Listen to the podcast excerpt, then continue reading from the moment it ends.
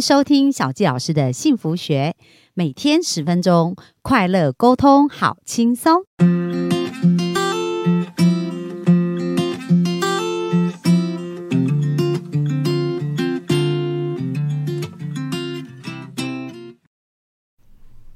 欢迎收听小纪老师的幸福学。那我们今天非常开心，又在空中跟大家见面喽。那本周我们要聊的是有关于亲子教育的这个部分哦。那昨天我们就请到我们的淑珍，我们教会的好朋友淑珍，一起来跟大家聊一聊。所以昨天我们提到设立目标，然后以身作则的一个重要性。那今天呢，我们很好奇啊，淑珍会为我们带来什么样的主题呢？那我们就热情的来欢迎我们的淑珍。大家好，很高兴再次跟大家一起分享。好，那淑珍今天呢，想要跟我们聊的部分是呃有关于学习成长的部分嘛？那淑珍可不可以再呃多谈一谈，就是你在教育孩子的过程当中，怎么去充实自己，怎么去成长呢？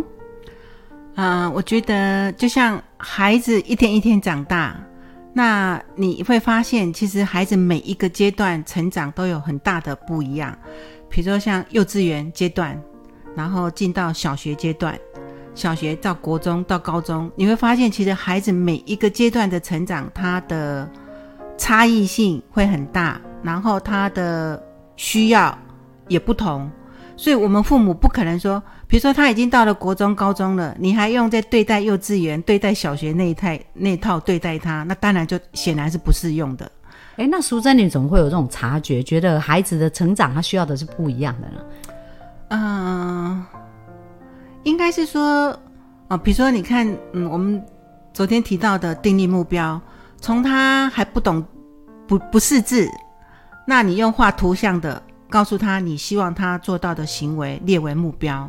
那经历过到小学那个阶段的话，我我发觉在那段时间，他们已经培养很好的，就是什么是属于他自己责任范围内他该负责的。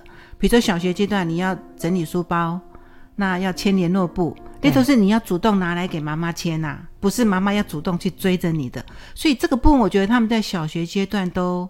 很自动自发，他知道那个是他的事情，因为曾经有一次嘉轩他就是没有拿联络簿给我签，嗯，然后第二天那时候应该好像是他小学三年级还四年级，然后他已经要出门了，就是穿好衣服背好书包，已经走到玄关，在穿鞋子准备要出门了，他突然想到说，哎，好像他印象中好像没有签做一件事，对，好像没有签联络簿，所以他赶快把联络簿拿出来，然后要我签。那我就看了一下联络部里面，老师有规定一项作业，就是要他们做运动。嗯，因为现在很多小孩子都过胖嘛，对，所以老师会在作业里面要求要做运动。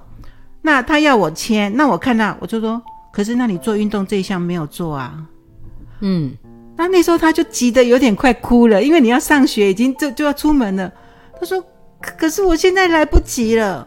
我说，那你来不及，为什么昨天没有拿出来给妈妈签？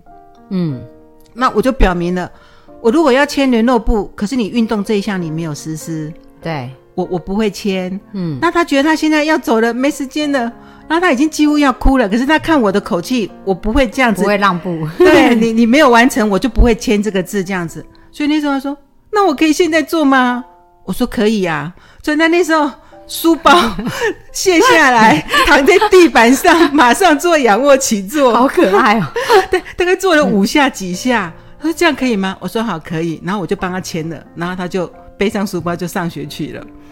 那我觉得这个部分可能是因为我自己个性的关系嘛，因为我觉得你没有做到的事情，我就是不能帮你背书，因为我觉得。有了这一次，那以后很多事情都已经失去原则了。对，所以常常这个部分，我觉得就是一个小小的坚持。那就同样的，小学的时候是这样对待。你说到了国中，到了高中，类似的事情，你当然不能用同样的方法，那可能他就翻脸了。嗯，所以我觉得到了，但我觉得他们也很棒啦，就是小学经历过这样的阶段，他知道妈妈的。原则跟标准。跟坚持，所以我觉得到国中几乎他们没有让我操心的地方，大概很多事情他们自动自发。学校的课业、老师的要求什么，除非他们有需要我协助的，比如说他们要完成什么作业，需要去图书馆找什么资料，好，我需要协助他们，或者是你看到国高中开始运用电脑，那电脑有一些需求，啊，他的电脑又不能硬了或不能怎么样了啊，我需要去协助他们，否则很多东西他们都是自动自发。那你就发现，在那个过程当中，我就要放手给孩子更多他自己做决定。我记得有一次，像啊，比如说他们要去补习，可是呢，那时候姐姐上单程了，有一个教会的活动，就是单好像什么舞会还是什么的。那那时候嘉轩其实是还没有还没有达到那个标准，那姐姐去参加了。他就很好玩，然后他就手机跟传照片啊什么，跟他妹妹分享。他说：“哇，好棒哦，你赶快你也来嘛，这样子。”可是那天礼拜六下午，嘉轩是要补习的，嗯，所以他就问我说：“啊，姐姐叫我也去，耶，那我可以去吗？”那我那时候停顿了几秒钟，我思考了一下，因为教会的那个金币舞会是一年才一次，那我想到说补习。也不过就是落掉一个礼拜的补习而已嘛，那 OK 啊，因为这个机会难得，然后姐姐邀他去，然后他也很想去，我说好吧，所以他他问我说妈妈，那我可不可以今天不要补习了，我去教会参加姐姐的那个的的舞舞会，就这样子，因为是晚上要舞会啊，他们下午会有一些装扮啊、化妆舞会那之类的，那我犹豫了几秒钟，我想说好 OK，机会难得，一个礼拜一次，那课业其实也没有那么不差那一周这样。我就答应说好可以，他就很兴奋啊，就跟他姐姐说：“啊，妈妈说可以耶，这样子。”然后我还开始跟他一起动脑筋啊，那要打扮。我记得那一次他好像说要打扮有一点乡村味道的装扮，就是主题呀，对，主题就是要有乡村风味的。我还跟他哇，开始去衣服衣柜里面啊，穿这件好不好？穿那件好不好？就跟他很快乐的打扮，然后他就到教堂去去参加那个舞会。然后事后他就说：“哇，好多人都好羡慕你妈妈怎么可以这么开明？开明 对。那我就觉得，就像孩子不同的阶段、不同的需求。你说国高中他很重视同才，人家同才都可以在做的，那为什么我不可以做？嗯，所以我觉得有时候一些标准，我们自己真的要要捏拿。我想想，其实真的也有一次是像类似像钢琴课，好，比如说刚考完期末考。”那同学说啊，好不容易考试考完了，那下午大家约要去看电影，要干嘛？可是他晚上要练钢琴呐，嗯，啊，他就觉得来问我说，妈妈讨论说，我们可不可以跟钢琴老师请假一次？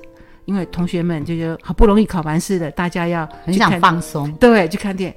那我觉得也合情合理，嗯，因为好不容易大考完了嘛，放松一下，就是你我会站在孩子的那个年龄。你去思考那个阶段这件事想要什么？对这件事情对他来说是多么好？你说还要这么一成不变的，一定要留下来练钢琴吗？还是一定考完试了还要再去补习吗？我觉得像这一种东西，我觉得父母可以适当的一点弹性，嗯，因为这样子你才不会破坏了那个亲子的互动。对，我觉得这个就是父母要学习成长跟放手的地方。哎，我觉得好棒哦，因为其实我发现哦，就是很厉害的父母，他们也是潜意识的高手，就很会写程式，你知道？像刚刚从淑珍的分享，有没有发现说，哎，他是跟孩子互动的时候是连接很多快乐的，他让他知道有一些标准是他有他的标准在，可是当孩子做不到，他也没有什么情绪哦，因为很重要。我知道很多人他就很生气的说啊，那你怎么没没想到或什么之类？可是我觉得淑珍在表达的时候，其实都是。哦，那没办法，你没做到，所以妈妈就不能帮你签呐。他不会用一种情绪来表达，而是告诉他原则是什么。那因为你没有符合这个原则，所以他是跟他像朋友一样讲道理去讨论。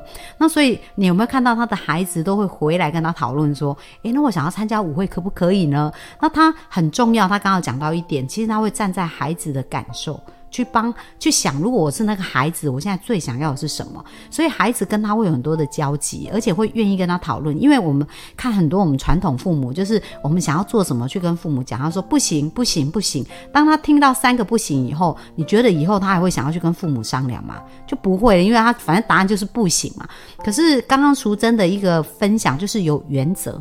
但是他又考虑到孩子的感受哦，所以这是一个很棒。那我想问一下淑珍，你是怎么呃去诶？因为拿捏这件事情有时候他会不容易做嘛，那所以你的标准跟你的原则准则是会怎么去具体呈现它呢？我我觉得这个部分让我我我觉得啦，我我我醒思之后，我觉得我是从教会里面教导的自由选择权。就说每个人都可以自由选择，就是即使是神啊，他教导我们是好的，但神也让我们自己决定你要不要做好事还是做坏事。对，神不会阻止你，你不准或做坏事，他只告诉你，如果你做了不好的事情，会有什么不好的后果，嗯，这个是你要自己承担的。对，所以我觉得我从教会教导的这个自由选择权，我学到很大的就是尊重。神都不阻止我们做坏事，让我们自己决定了，更何况是一个父母，嗯，你能够逼迫孩子做什么？所以我就我也会尊重到孩子的自由选择权。今天如果你教导他好的这样，他都不愿意遵循了，我想你强迫可能也也强迫没用啊不来，对，他还是会长大，还是会离开我们视线嘛，或者他就瞒着你做，你也不晓得，对。对。哦，所以其实真的，其实我对自由选择权这件事也是有很深的感悟啊。因为我这个人天生很很爱好自由，很讨厌被管的这样，所以我就想，我都不喜欢管人，我怎么去管别人呢？所以像我跟我先生，我自己没孩子嘛，但是我跟我先生，你知道，先生也是很像一个大孩子，所以我也是会很尊重他。然后呃，就是。很多时候是讨论，用讨论的方式哦，所以我觉得很棒。我们今天从呃淑珍的分享我看到，呃父母怎么去不断的学习，其实就是跟着孩子成长，去观察孩子。其实只要我们够用心去体察孩子，你就会知道，比如说他刚刚有讲啊，孩子在小的时候，其实他们需要的同才跟他在国中想要呈现的样子就已经不一样。所以当他很认真去观察孩子，他会知道哦，这时候怎么对应孩子才是对孩子来讲最重要。可是他不会在所有标准放手。而是在他最重要的那个事情上跟他站同一阵线，所以孩子就会觉得哦，妈妈讲的都很有道理耶，而且妈妈其实很有智慧，所以知道他很多事都会来找你讨论。于是乎，你们就有一个很好的机会，可以把你的观念跟想法跟他分享。那因为他喜欢你，所以他就会觉得，哎、这个我可以参考，而且我也可以用。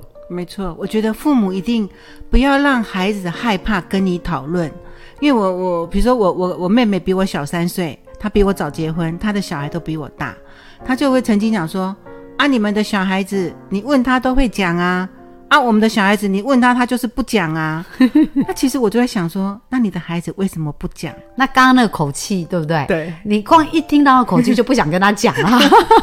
没错，就是孩子如果已经知道你的答案，你你你会这样子讲的，那我根本跟你讲也没用，对。对。哦，所以所以很棒哦，这我觉得今天也收获跟学习很多。那真的这个不是只有用在教养，其实用在人际关系、用在两性关系都是非常好用的。